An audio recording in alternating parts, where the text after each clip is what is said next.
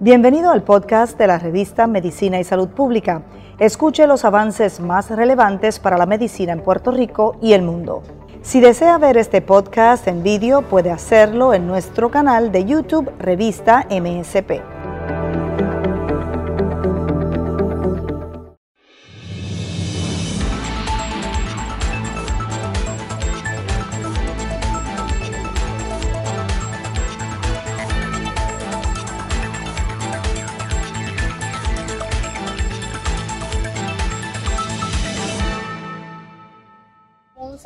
Realiza un importante evento de vacunación a la población de personas sin hogar. Con nosotros el alcalde Luis Manuel Irizarry Pavón, quien eh, también es médico internista. Buen día, doctor. Buenos días, Sandra. Buenos días a la gente que nos sintoniza. Para mí es un honor estar aquí con gente buena, que desamparados muchas veces, que no tienen hogar y se les está dando la oportunidad para que reciban la vacuna en contra del COVID-19.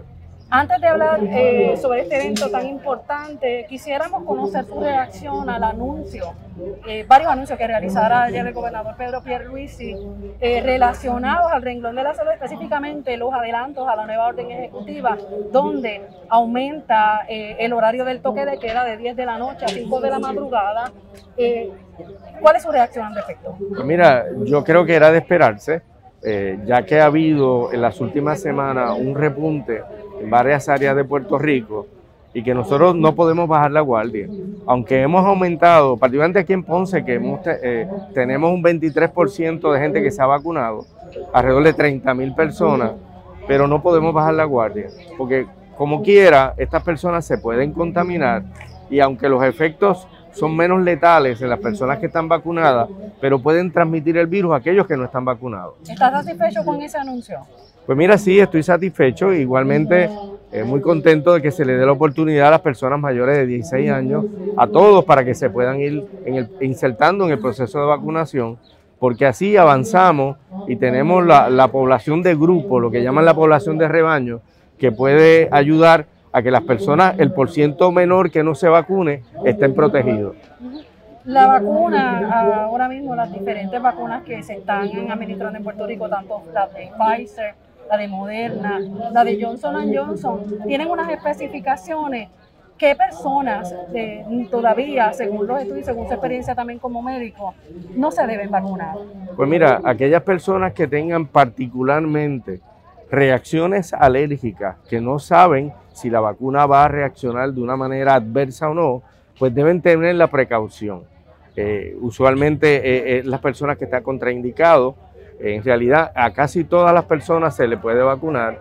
Todavía no se ha aprobado en niños, pero entiendo que en su momento pues, es una de las consideraciones porque está aumentando, particularmente la cepa británica en los Estados Unidos. El ayudante de salud del presidente Biden expresó la semana pasada que estaba preocupado porque los niños y jóvenes menores de 16 años estaban aumentando el contagio, particularmente de esta cepa.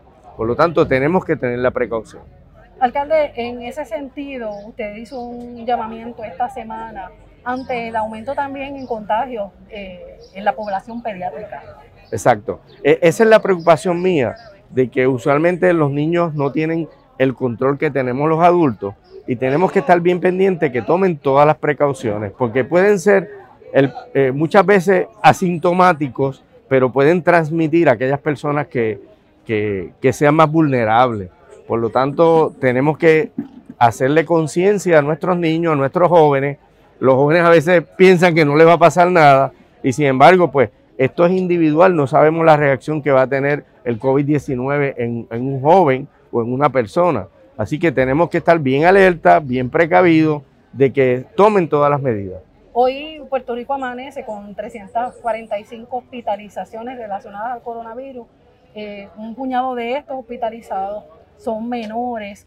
¿A qué se debe, tal vez, era en su análisis también como médico, eh, a, que haya tal vez eh, ese aumento en la sintomatología presentada en los niños? Pues mira, vuelvo y te repito, se han desarrollado varias cepas, particularmente la cepa inglesa, que es la más contagiosa y la que hasta ahora se ha demostrado que es la que más efectos puede ocasionar. Por lo tanto, esta es la precaución que debemos tener en los niños y en los jóvenes. Y particularmente aquellas personas que ya han sido vacunadas, pues tienen cierta protección. Pero no podemos bajar la guardia. De hecho, se lo estaba comunicando hoy aquí a los participantes que aunque se vacunen, sigan las medidas porque todavía hay posibilidad de que se puedan contagiar. ¿Cómo está Ponce en cuanto al COVID? Pues mira, en las próximas semanas vamos a estar evaluando porque hubo un brote reciente de personas que van a estar aumentando la cantidad de contagios en Ponce. Hasta ahora los números se han mantenido, pero estamos observando que no vaya a haber el repunte y en las próximas semanas, en esta próxima semana, te podemos dar los datos de si verdaderamente va a haber un repunte y tomar todas las precauciones. Hoy el sistema de rastreo eh, menciona unos 38 municipios donde eh, se estableció ya una transmisión comunitaria, unas transmisiones eh, altas en algunos, moderadas en otros. Ponce todavía no sobrepasa. ¿En, qué porcentaje de positividad se encuentra la ciudad, señora? Estamos alrededor de entre 7 y 8, pero la preocupación que tenemos es que han bajado las pruebas. La gente no se está haciendo las pruebas y al tener menos gente que se haga las pruebas, resultados pueden indicar falso aumento del porciento de infectividad. Sin embargo, eh, las próximas semanas tuvimos un brote en uno de los hoteles eh, recientemente. Ese, ese número puede aumentar porque hay alrededor de 19 casos que salieron positivos de una actividad que se estaba dando en un hotel. ¿Qué pasó ahí? uno pasa por el lugar y, mayormente siempre se ve lleno, que es positivo para la economía, pero estamos en pandemia. Muchas veces nos descuidamos, y no estoy diciendo aquí responsabilidad a nadie en particular, pero la responsabilidad de, de tú no adquirir el contagio eh, prácticamente se hace individual, o sea, tú tienes que protegerte, tienes que cuidarte y evitar la conglomeración de gente particularmente cuando estás en actividades de restaurante que te quitan la mascarilla, vas a estar hablando, vas a estar compartiendo. Y yo lo que trato es de que si lo haces en familia, en el núcleo familiar no hay ningún problema. Pero cuando tienes personas que no viven contigo, puede haber una posibilidad de que puedas contagiarte. ¿Qué cambios usted le haría a esa orden ejecutiva? ¿Qué le agregaría? ¿Qué le quitaría? Mira, eh, los cambios van a resultar a base de los porcientos que vayamos obteniendo en esta semana. Nosotros estamos evaluando en el municipio de Ponce ciertas actividades que ya estaban planeadas para las próximas semanas, las vamos a evaluar y si entendemos que tenemos que hacer un alto, lo vamos a anunciar con tiempo para que proteger a nuestra gente. ¿Usted no cree que al momento eh, se pueda vislumbrar tal vez otro cierre para verano? Si los números siguen así. Si los números, con todo y la vacunación que tenemos, siguen los números aumentando, eh, se pudiera considerar. Por eso es que esto hay que cogerlo día a día, semana a semana, con los números que tenemos. ¿Hay algún tipo de estudio científico en cuanto a la administración de la vacuna del SARS-CoV-2 en personas que sean eh, adictos a sustancias controladas? No, específicamente no tenemos conocimiento, pero no debe haber ningún problema que estas personas se puedan vacunar, porque todo va, va a depender de la inmunidad personal de cada uno de ellos y sabemos que aunque están usando sustancias que son tóxicas al, cuerpo, eh, no afecta directamente a la inmunidad y tú los ves a ellos, inclusive los ves en las calles, los ves haciendo cierta actividad física que por lo menos le da esa interés, ¿verdad? Pero yo entiendo que se, que se deben vacunar y eso es lo que estamos haciendo en el día de hoy. Las personas que, que no tienen hogar y algunos de ellos pues pueden estar eh, haciendo uso de sustancias, pues le estamos dando esa oportunidad para que fortalezcan su inmunidad. De hecho, Ponce como cabeza de distrito es un nicho para, para las personas sin hogar, además de las denuncias que siempre se han hecho, que el Departamento de Corrección al eh, eh, liberar a, algunos de ellos que ya cumplieron, pues básicamente lo, literalmente decían que los dejaban en el puente de la comunidad Belance, que es aquí, a la entrada del casco urbano. En ese sentido. Nosotros estamos trabajando varios proyectos, Sandra. Y, lo que queremos es que estas personas en un momento dado, de una manera acelerada, puedan rehabilitarse, puedan estar ya sea en un hogar y ya puedan estar libres de sustancias tóxicas que le hacen daño a ellos y a las personas que les rodean. O sea que estamos trabajando varios proyectos para que eso se pueda acelerar y estas personas puedan salir de esa dependencia y puedan hacer un hogar, hacer una familia y, aportar a la comunidad, porque muchos de ellos tienen habilidades, tienen talento, tienen preparación, pero tienen una circunstancia que no, los deja salir de ahí. ¿Cómo están los contagios de COVID en, las personas sin hogar en Ponce? Pues mira, e, esa evaluación no, no la tengo al día, eh, pero la vamos a buscar porque muchas veces ellos no son variables y no están en un solo centro. Pero esa es una buena información que la vamos a solicitar con la Escuela de Medicina, con nuestra epidemióloga, para entonces hacer ese rastreo. Y hoy es un buen día porque estamos localizando a muchos de ellos que se están vacunando. Ponce tiene su centro de vacunación municipal, ¿está activo? Está activo, eh, actualmente tenemos un departamento de salud activo, eh, todavía no tenemos la, la vacuna contra el COVID, pero las otras vacunas pues sí las estamos proveyendo. ¿Qué otros servicios van a recibir aquí las personas que acudan? Entiendo que van a vacunar hasta un centenar. Sí, y aparte de eso, le quiero dar las gracias al Centro Ararat que está colaborando con el municipio y otras agencias. Van a recibir orientación, hay gente de AMSCA y de otras agencias que le, le puede dar unas oportunidades, unas alternativas a que estas personas puedan salir de la situación que tienen actualmente. Gracias, alcalde. Gracias a ti, Sandra, y saludos y Dios me los bendiga. Gracias y bienvenido aquí a MSP en la mañana, edición diaria de Vista de Medicina y Salud Pública. De hecho, continuando con, con estas informaciones, el gobernador de Puerto Rico, Pedro Pierluisi, tal como adelantara ayer en su mensaje de Estado, emitió una nueva orden ejecutiva para atender la pandemia por el COVID-19 esta entrará en vigor mañana, viernes 9 de abril, y no como se esperaba, eh, que culminaba, eh, la actual culminaba el 11, el domingo 11 de abril, sino pues se adelantó ante el aumento de casos. Eh, entre lo que contiene esta nueva orden ejecutiva contra el COVID-19 en Puerto Rico, se extiende el toque de queda de, ahora será de 10 de la noche a 5 de la madrugada, se prohíben las actividades multitudinarias sin mediar dispensa y se ordena el cierre de negocios a partir de las 9 de la noche. Eh, los estudios, según eh, presenta el gobernador en este análisis, demuestran que el 58% de los contagios se contraen en actividades familiares, por lo que hacen un llamado a la ciudadanía a continuar llevando a cabo de forma estricta estas medidas cautelares impuestas en la orden ejecutiva eh, la vigencia será desde mañana, viernes 9 de abril, hasta el 9 de mayo. Eh, como les eh, presentamos, amplía el toque de queda, además establece el cierre de los establecimientos comerciales y los restaurantes a las 9 de la noche. La ocupación de los comercios y restaurantes continuará en un 50%, o sea que no hubo cambio aquí de capacidad, siempre y cuando garanticen los pies, seis pies de distanciamiento entre las mesas. El primer ejecutivo agrega que esto le ayudará a agilizar la vacunación en el pueblo mientras se toman también otras decisiones del gobierno. Según eh, esta orden ejecutiva, las escuelas se regirán como hasta ahora, según el análisis de transmisión comunitaria eh, que publica el Departamento de Salud. La escuela que esté en un municipio con transmisión alta no podrá abrir hasta que cambie ese nivel de transmisión.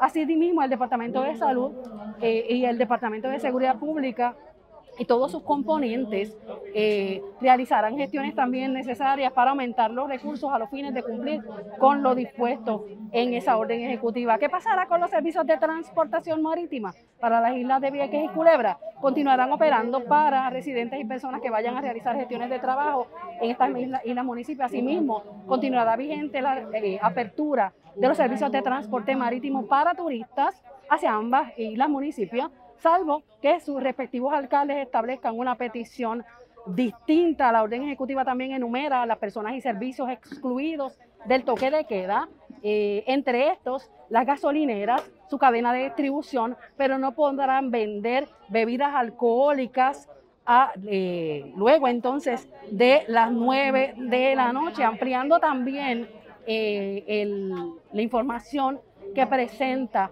el sistema de rastreo eh, aumenta a 38 los municipios eh, donde se observó un nivel de transmisión comunitaria, eh, entre estos que fluctúan entre una cifra alta que representa más del doble de los pueblos que estaban en esta categoría la semana pasada.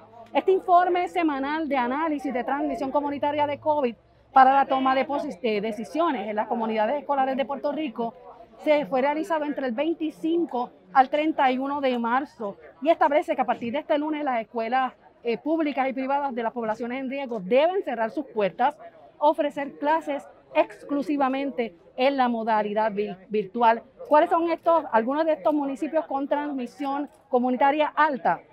Aguada, Aguadilla, Cabo Rojo, Camuy, Canóvanas, Carolina, Cataño, Calley, Ciales, Coamo, Comerío, Corozal, Dorado, Guayanilla, eh, Atillo, Jayuya, Juncos, Luquillo, Moca, eh, Sabana Grande, San Juan, Toa Alta, Toa Baja y Vega Alta, entre otros.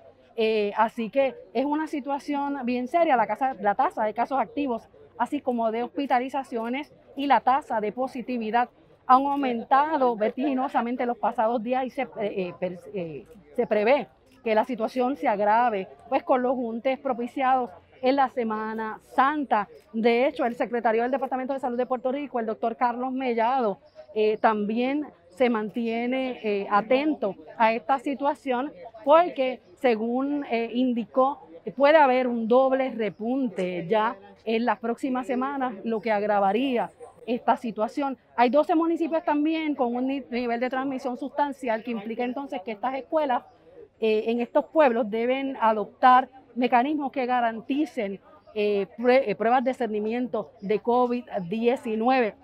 De hecho, ayer el alcalde de Coamo, Juan Carlos García Padilla, pidió urgentemente al gobierno que le provea más vacunas en este municipio, ya que solamente, y, como escucharon y demuestra también el sistema de rastreo de Puerto Rico, el sistema de rastreo municipal, eh, Coamo está con un nivel de eh, transmisión de COVID alto y pues por eso pidió que el gobierno le provea más vacunas, ya que allí solo el 10% de la población coameña ha sido inoculada. Tenemos a la vicealcaldesa de Ponce, Marlis Cifres. Buenos días. Buenos días, Sandra. Buenos días a todos los que nos están sintonizando a través de las redes. ¿Cómo se convoca a la población de personas sin hogar para realizar eh, este evento de vacunación? Pues mira, como una secuencia de nuestra primera actividad que tuvimos el mes pasado, Cambiando Vidas, pues ya nosotros hicimos eh, eh, ese día, ¿verdad? Un, listado de personas, donde identificar los lugares donde ellos están, con las diferentes agencias que se le brindaron servicio en esa actividad. Eh, y esto es parte de lo que nosotros intentamos, cambiar vida. En aquel momento ofrecimos servicio, pudimos llevar algunos a centros de tratamiento y rehabilitación, pudimos darle a otros el servicio de metadona a través de AMSCA. O sea que la, la actividad pasada marcó vidas y cambió vida. Y esto es parte de la continuidad. Estamos en un momento dado donde hay una pandemia, estas personas son personas sin hogar que sabemos que deambulan por nuestras calles, que muchos están en algunos albergues de emergencia, pero otros están pernoctando en diferentes lugares de la ciudad. Así que es importante llegar a ellos y también atenderlos y darle la oportunidad de que tengan el mismo beneficio que la otra población de tener una vacuna que los proteja. Eso estamos haciendo en el día de hoy en conjunto con el Centro Ararat, que muy bien ha puesto a disposición sus servicios de vacunación directamente para esta población. Ponce tiene una tasa De, de personas sin hogar bastante alta. No todos son eh, residentes como tal de aquí de la ciudad señorial, sino pues que vienen aquí también a buscar servicios, lo que también eh, provoca muchas veces el, malestar de cierta ciudadanía, parte de la ciudadanía, que no comprende la complejidad de, esta situación. Es una situación salubrista, eh, permea también la no atención a problemas también de salud mental. Eh, no todas las personas que deambulan en la ciudad señorial son, eh, adictos. a drogas, no todos son alcohólicos. ¿Cómo el, municipio de Ponce va a trabajar desde el aspecto humano con una población vulnerable? Pues mira, lo, comunicamos desde que empezamos a trabajar con la población como parte de la política pública de salvar vidas, cambiar vidas, eh, eso es una visión del alcalde y de esta servidora. sabíamos que es un reto porque conocemos que la población no es fácil trabajarla, pero los servicios están. Lo que hicimos fue unir todos los esfuerzos de las diferentes organizaciones y agencias estatales que tienen programas dirigidos a esta población. Ya hicimos una red de apoyo, ya hicimos una alianza entre todas las organizaciones a partir de la actividad pasada que se dio en abril. Así que, en marzo, perdón. La realidad es que ya en el aspecto humano, ya nosotros al hacer la alianza, ya ellos nos identifican y ya ellos saben que estamos dándole el servicio, ya saben que estamos atendiendo a la población, tenemos personas que han estado limpios y realmente interesan trabajar, le hemos dado la oportunidad a dos personas de trabajo. La, vez pasada aquí estuvo Ángela con nosotros, Fuimos y le canalizamos ayuda a través del programa WIA, que es Work Experience, son fondos federales para experiencia de trabajo, pues se le canalizó a esta persona que tenía el interés. Otros están terminando su cuarto año. Cuando ellos identifican que hay personas que se identifican con ellos, ellos llegan a ti, buscan la ayuda y se dejan ayudar. Y eso fue lo que intentamos con la actividad pasada y entiendo que esto es parte del éxito porque logramos volver a convocarlo logramos que volvieran a creer en nosotros, a venir a recibir los servicios. Esto es por etapas. Ya identificamos las ayudas, la red de apoyo, hoy los estamos vacunando, ya hemos llevado a algunos a recibir servicios más fuertes, se les está tratando de conseguir vivienda a otros a través de los vouchers que tenemos de sección 8 que son dirigidos a personas sin hogar. En fin, es un equipazo que está trabajando y ellos no están solos, que es lo importante. Porque sí, como bien dijiste, mucha gente se molesta, mucha gente no los entiende, pero no mucha gente los monta en su carro y los lleva a recibir servicio. Pero a eso nosotros estamos. ¿Y eso tiene que ser voluntario? Correcto, es un, es, un, es un acto voluntario de la persona de querer buscar servicio. Nosotros tenemos psicólogos que sí con las diferentes agencias les están trabajando. Así que vamos poco a poco. Yo creo que en tan poco tiempo hemos logrado bastante con la población y es que sientan la solidaridad de un gobierno municipal que está dispuesto a trabajar en equipo con las organizaciones y con las agencias del gobierno. Gracias, vicealcaldesa. Gracias a ti, Sandra. Gracias a todos. Bueno, ayer el CDC eh, eh, recomendó no viajar a Puerto Rico, eh, pues que se encuentra precisamente con un nivel de transmisión de COVID-19 alto.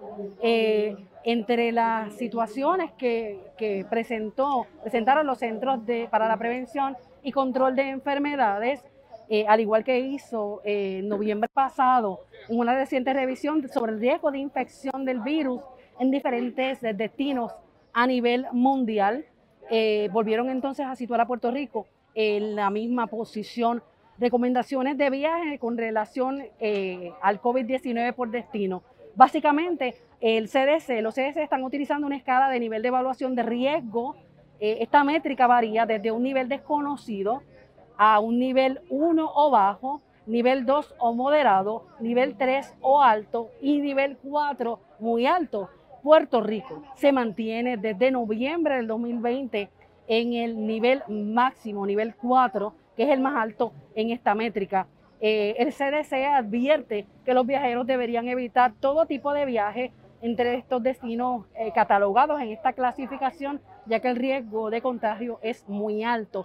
Dentro de las recomendaciones del CDC también se mantiene eh, que todas las personas eviten también viajar en cruceros, ya que el riesgo también de contagio en estos espacios es también bastante alto. Los viajeros que decidan aún así con esta advertencia viajar en crucero, se les pide que se hagan una prueba de COVID-19 de 3 a 5 días eh, después de llegar del viaje. Además, se recomienda que se mantengan en sus hogares 7 días después de regresar del crucero, aún así, eh, si arrojaron negativo a la prueba. Tenemos a doctor Iván Meléndez de Centro Ararat, que es una de las organizaciones que trabaja también con esta eh, la población de, personas sin hogar y la población de pacientes también con VIH. Bienvenido a Gracias. en la mañana, doctor. Gracias, un placer con que, estén aquí con nosotros haciendo este tipo de trabajo. Doctor Meléndez, eh, la, eh, inoculación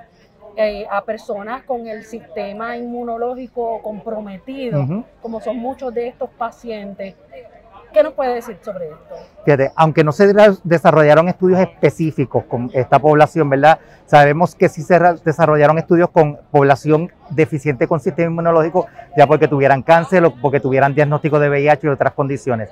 La efectividad lo que pasa es que puede ser un poco más baja. Vamos a suponer si hablamos de una efectividad en la población regular que podría ser aproximadamente de un 85%, tal vez la de ellos sea un 80%.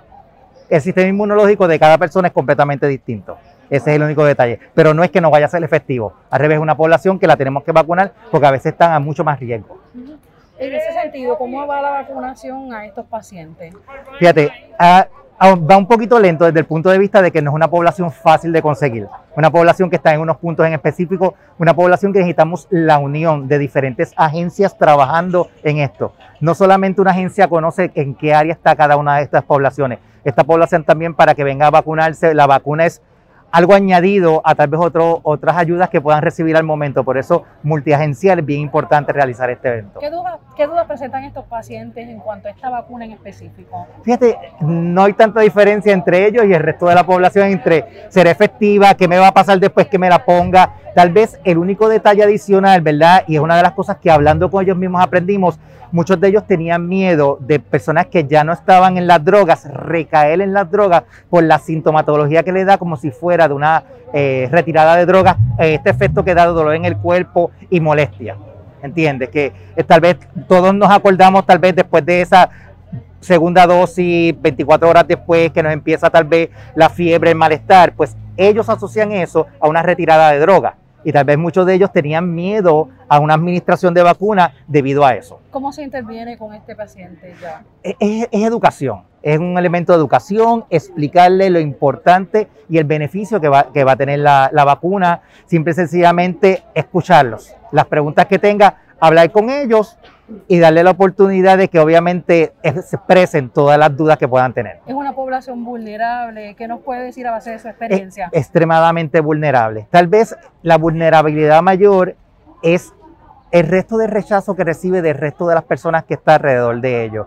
Son personas que han pasado por muchos problemas, muchas situaciones, una vida dura y difícil y tal vez nosotros mismos se la hacemos a veces un poquito más difícil. Ellos lo que necesitan es simplemente alguien que entienda que ellos tienen una necesidad inmediata, que es con lo que tenemos que trabajar. Tal vez a futuro no lo ven al momento y son cosas que poco a poco hay que ir trabajando con ellos. Tal vez no estamos este, acostumbrados a que le damos la información a alguien o tienes una necesidad y sabes que de aquí a un tiempo te la van a cumplir. No, las necesidades de ellos hay que trabajarlas al momento. Y tal vez es lo que hace un poquito distinto el manejo que tenemos con esta población de los pacientes que, que, tienen en tratamiento, que sabemos que son bastantes, no tan solo en voz, ustedes también eh, atienden en el área metropolitana de San Juan. De estos pacientes que están en tratamiento, que se han contagiado con el COVID, la sintomatología ha sido fuerte o... Fíjate, ha, ha, sido fuerte. Lo que pasa es que por lo menos la población de, de, personas sin hogar a veces es más fuerte aguantando que cualquiera otra, ¿verdad? Pero sí ha, sí ha sido fuerte y te digo, la asocian como cuando están rompiendo el dolor en el cuerpo, el malestar general, las fiebres que le dan aquellas personas obviamente, muy pocos de ellos llegan al hospital y es básicamente por lo mismo de que no, no se atreven a llegar al sitio y la pasan como quien dice en frío teniendo ese COVID. Otras personas, tal vez población VIH positivo, que tal vez sí está un poco más educado, va al hospital, obviamente, y ha tenido más complicaciones que el resto de la población, y es aquellos que no estén en tratamiento para su condición de VIH o tienen una carga viral detectable. ¿Cómo está la estadística aquí en Puerto Rico? Eh, referente, a, a, pacientes de HIV. Pues mira, las estadísticas han disminuido de la población de VIH, me refiero a lo que se llama la incidencia o los casos nuevos de la población VIH positivo. Ha disminuido, tal vez ha disminuido también porque se están haciendo menos pruebas. Y yo creo que ahí es que te dice que las estadísticas uno la ve bonita, porque dice, ¿ha disminuido la población que está contagiada? Sí, ha disminuido los casos nuevos, pero es que no estamos haciendo la misma cantidad de pruebas que hacemos antes. Hoy en día tenemos la ventaja de que existe tratamiento para prevenir el VIH. O sea, ya tú puedes dar un tratamiento, ya sea en forma de tableta, ya pronto llega algo que va a ser a través de inyección, también que puede prevenir el VIH a toda esta persona que entiende que está a riesgo de contagiarse. Ahora mismo, ¿qué renglón de la población, eh, aunque nos está diciendo que hay una baja, es el más que está presentando contagio? Sigue siendo la población hombre sexo con hombre. Típicamente de las edades, y escuchen bien, de 21 años a 35 años. Inclusive, de mis casos más jóvenes, recién infectado, fue 16 años. Estoy hablando a principio de la pandemia. Niño de 16 años me aceptó que tenía relaciones con diferentes personas sin tener ningún tipo de protección y se contagió. La actividad sexual está, está activa en todo el tiempo. La música, la televisión, todo promueve eso el elemento de la educación y la prevención tal vez es lo que no se está trabajando. A veces como la gente piensa, especialmente estas personas de los veintitantos, ya no ven el VIH como una condición de que alguien tiene VIH y se muere. Lo que ven es que, ah, yo me tomo una pastilla y con eso se, me quita. No, no se quita. El VIH es una condición crónica. Tiene una condición, obviamente, que es por el resto de la vida, que si se controla y se mantiene, obviamente, una, lo que se llama una carga viral no detectable, mira, perfecto, la persona va a vivir como una persona que no tuviera el virus de VIH. El gobierno federal había permitido que menores de 13 años en adelante pudieran administrarse la prueba rápida sin la necesidad de tener el consentimiento de sus padres. Correcto. Eso es cierto, Puerto Rico es uno de los, de los que lo aplica. No le puedo negar que hay una confluencia entre diferentes leyes, pero sí, un, menor de, tres, de 13 años en adelante puede recibir una prueba de VIH o una prueba de cualquier infección de transmisión sexual e inclusive puede recibir el tratamiento sin el consentimiento de los padres. Lo que tenemos una deficiencia en, Puerto Rico es que lo que se llama la prevención de VIH desde el punto de vista de utilizar lo que se llama pre-exposure prophylaxis, ¿verdad? No está permitido porque eso no es un tratamiento para una condición, es algo preventivo nada más. Y la ley lo que permite es que tú puedas hacerle pruebas y le puedas dar tratamiento. La razón de esto es que muchos de estos pacientes, obviamente, tal vez adquirían una infección de transmisión sexual, persistían con esta condición, no se diagnosticaban, no se trataban y eso tiene una serie de complicaciones a largo plazo si esas condiciones no se tratan. Y por eso la ley permitió que sin el consentimiento de los padres se pudiera hacer, ya que muchos de ellos no se atreven a hablar con los padres de que están activos sexualmente, no han creado esa confianza para poderlo hacer.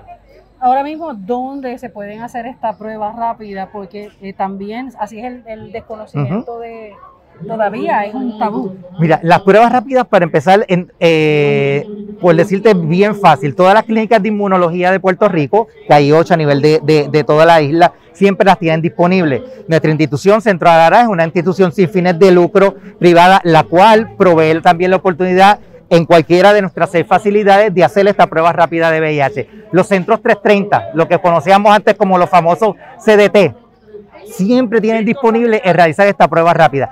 Y lo importante de estas pruebas rápidas es que son bien confiables. O una prueba que te da negativa realmente es negativa. Una prueba que te da positiva, hablamos que es un preliminar positivo. Con una prueba rápida nunca damos un diagnóstico de VIH. Necesitamos hacer una prueba de sangre completa en unas máquinas más específicas para poderlo confirmar. Personas que son eh, monógamas, eh, que sospechen también que pues, su pareja no, no está haciendo, no está teniendo ese mismo respeto, también tienen que realizar. Claro que sí, y gracias por traer ese punto, porque siempre pensamos, es que yo soy monógamo, monógamo porque me tengo que hacer la prueba. Bueno, pero es que tú no estás 24/7 con tu pareja, tú no sabes qué hace. Y pues, si uno tiene la sospecha, mejor hágasela. Inclusive el mismo CDC Puerto Rico indica que la prueba de VIH es una, una, prueba que uno se debe hacer por lo menos una vez en la vida y si uno está sexualmente activo, se la debe de realizar todos los años.